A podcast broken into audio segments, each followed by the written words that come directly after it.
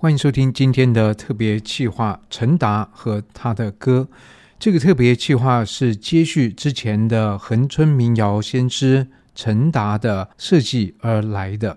这两个特别企划都以陈达为主轴，但是有不同的偏重。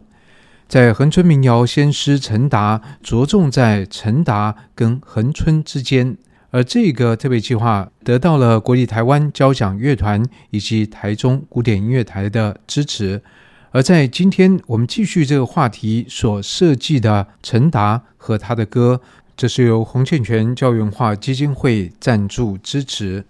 而这两个特别计划的设计是有一个小小的巧妙，因为在上一集我们最后访谈的是李志明，而在这一集进入一个新的计划。不过，我们仍然邀请到李志明先生来继续这个话题，同时也是开启一个新的话题。我们先跟志明兄问好。哎，嘉恒兄你好。我们知道你对于战后台湾的文化，其实一直有很强的兴趣跟很多的心力在关注，不管是战后的文化史发展，或者是出版、阅读、音乐、歌谣这方面。所以在陈达这部分，我想你也收集了，也接触到很多的资料，同时也注意现在还在进行的一些相关研究的动态。所以，我们透过你的诉说、你的一些解释和你的观察，其实可以对于当时的一些样态，我们可以多少得到一点还原。那尤其我们现在想到恒春，往往就会想到陈达，当然也会可能还想到一些其他东西。但是我们想到陈达呢，往往也会想到恒春，好像这两个意象是密不可分的。不过，我们从之前的寻访恒春民谣先师陈达就可以知道，其实恒春的歌谣面貌非常的多样多元，陈达只是其中一个代表人物。不过，也因为他所灌录的唱片还有因缘际会，使得陈达就成了人们心中恒春民谣的代言人。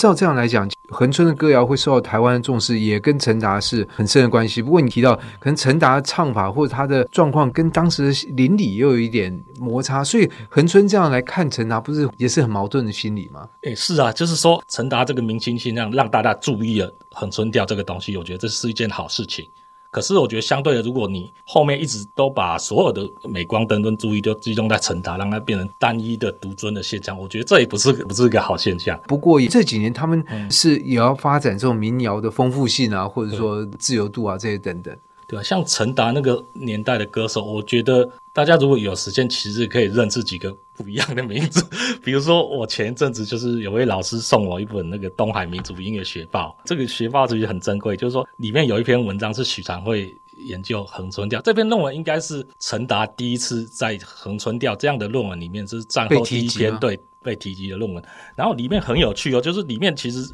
呃许长惠其实采集的。十四位恒春调民谣的歌手，所以当时不是只有陈达一位，他其实采集了很多位。陈达只是十四位其中的一位哦。然后比如说其的，我随便讲几个名字哈，有这个黄公爱，还有吴之伟。好，这边有陈陈达是排在第十一个。哦，那时候一九六七年七月二十八号，许长惠录，然后那时候陈达六十二岁。然后很有趣啊，他后面要写他是无业平民，然后挂号卖唱者，就有他的身份。这个就是你看这个其他歌手的身份描述有啊，其他像是哦有写是农业务农或这样之类的，其其他绝大部分都是都是农业了。那像陈大多一点就是世俗无业平民，真的。哎，其实看这个很有这个原始资料很有趣啊，对，因为他那个时候一九六七发表是在一九七四年，等于说那时候陈达还没有被请来台，还没有变成明星。的那段时间，就是就是陈达跟他们那些歌手是还在一个很淳朴状态，就是我们没有家族光环在他身上。那个时候是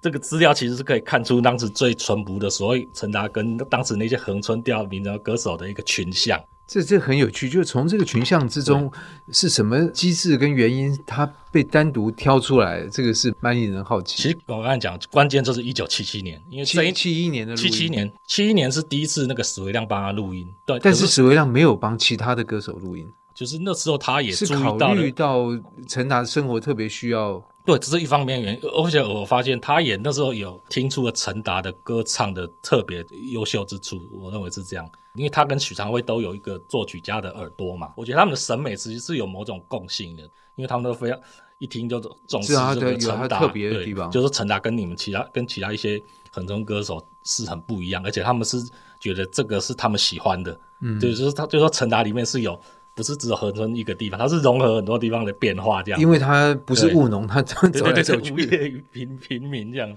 所以他们有个外号啊，他们说是游唱诗人，就是那个希腊那个游唱诗，他们把那个欧洲古欧洲那个那个概念把概念把它套在他身上。对，所以在这样状况底下，就造就了陈达这样的一个文化的现象。那所以在这个之后，我们知道，包括像云门的新传也另外找了陈达来录音。然后来用在五座里面。对，因为云门那个又是一个高潮，因为一九七八年，我们可我们要知道那个时候发生什么事。那时候中美中美断交，对啊，我们现在可能对年轻人来讲，中美断交，他可能不知道是什么。可是你要想，就是我们前阵子那个不是裴洛西那个哦来台，哎，其实你可以感受到那个台湾的某种民族主义亢奋的感觉。我跟你讲，那个一九七八年那个亢奋感觉，可能比我们现在还强。那时候不是这种亢奋，而是其实我还记得我那时候在念国中断交上当天，我们的班导进来，真是如丧考妣，那个脸色惨重，说美国跟我们断交了。对对，那就是因为被逼到绝境嘛，就自立自强，那是另外一种亢奋，那也是一种在极端情绪里面的处境，那是另外一种亢奋。所以那时候民族主义高涨啊，就是说有时候民族主义高涨是。是那种绝境的时候，也有也有一种是在顺境的时候，对。是，不过也就是在那样的一个大家觉得不知所措的状况底下，然后刚好碰上云门的新传的演出，这样的一个先民来到台湾打拼的这种精神，就鼓舞了当时的台湾。而在这个五作里面，陈达的思想起就有。出现好几次了，对，所以陈达又趁着这个民族主义激情的这个潮流的高端，他又被又被又被捧上另外一个尖端这样子。所以，先其实回忆这些往事，我觉得更可以清楚看得出来，陈达的音乐在台湾社会曾经扮演角色。当然，我想我们今天一个很简短的谈话，只能碰触到其中的一些面向，而且我想我们这都是。带有主某种主观的经验，也不一定是说呃那么样的客观，或者对于同样事情别人会有有不一样的看法。但不管怎样，我觉得这样的陈达这是值得我们持续的关注，然后持续去发挥或者说发掘它的意义。我觉得陈达怎么讲？他一方面是生逢其时，就是你看哇，他遭遇的刚才那个一九七七年又一九七八年那个所谓民族主义热潮盛行的那个街况。可是另外一方面，我觉得。假如陈达能够再晚生个一二十年，他也许就能赶上。因为我们我们我们要知道，我们台湾所谓的文化部队这个所谓的民间艺师，这个所就是俗称国民间国宝这样的一个制度，对，其实是那个到一九九零年代之后，对，我记得是在二零零九，哎，其实那时候陈达已经过世好几十年，对。然后陈达过世那一年，刚好他过世之后，好像隔几个月，那个文件会才刚成立。就所谓，有时候我们今天所谓的文件会，其实是文化部的前身嘛。所以，然后他们他们当时也是在开始在摸索，哎，什么叫文化保存的这样的对。所以，陈达等于是在那个制度都还没有出现，还没有建立的前，太早生了。对对对。那当时呃，当时虽然这个制度还没出现，可是当时民间的舆论，比如说像当时像什么《时报周刊》，其实也有针对这个讨论。那其实。呃，当时对于那个陈达被请来台北这件事，其实曾经有一些很尖锐的反对意见。哦，反对是，是曾经有的，是觉得不应该把对，是是消费吗？是说我有有一种说，是也也有的也有是像你这样说，说是消费。那也有一种是说更极端的说，他们这样把他请了，反而是害了陈达，是真的有有这样的文章出现，舆论文章。当然，我看那个文章有些都是 都用笔名啊，但我我觉得当时的人可能也。也不太敢用真，因为在那个民族主义高潮，你你想要写这种逆风，对，真的就是逆风的意见，你可能还是用笔名。我觉得这个很有很有趣啊。可是当时确实是有一小部分这样的意见出来的。对，嗯，这倒是蛮有趣的。就是说，我们今天会会回头再看这些东西，好像觉得，呃，陈达就是顺理成章，这样已经把它当一个很自然的存在。对，其实并没有，其实中间有一些转折，甚至有一些很尖锐的意见。只是说，这个我们在这个历史浪潮之下，后来这些。这个所谓比较尖锐的意见，我们可能就慢慢就遗忘了。之后后来就觉得，哎，可能就觉得，哎，会有这种意见吗？那其实是有的。所以就是说，我们所谓这个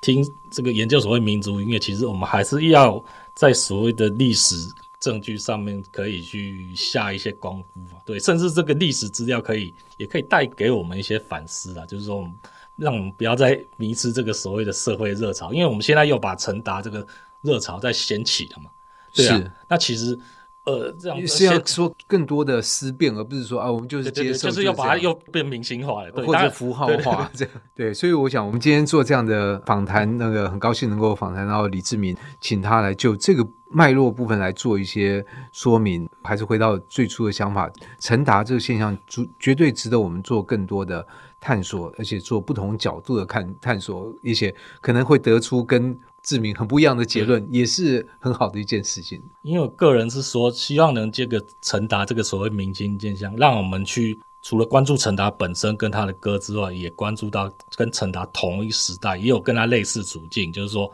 呃，有很多贡，他们也许做了一些贡献，可是不为人知。跟他同时代，甚至比他早前代的这一些歌者或音乐学者，其实都有。对，那我希望说。借由陈达热潮这个现象，就是不只是比如关注单一的，对对对，比如说吕炳川、李泽阳这些跟民族音乐学有关的，对，那就是另外一个话题。我们可能未来可以找时间再请志明来跟我们一起聊。那今天就谢谢志明，哎，好，谢谢嘉恒兄。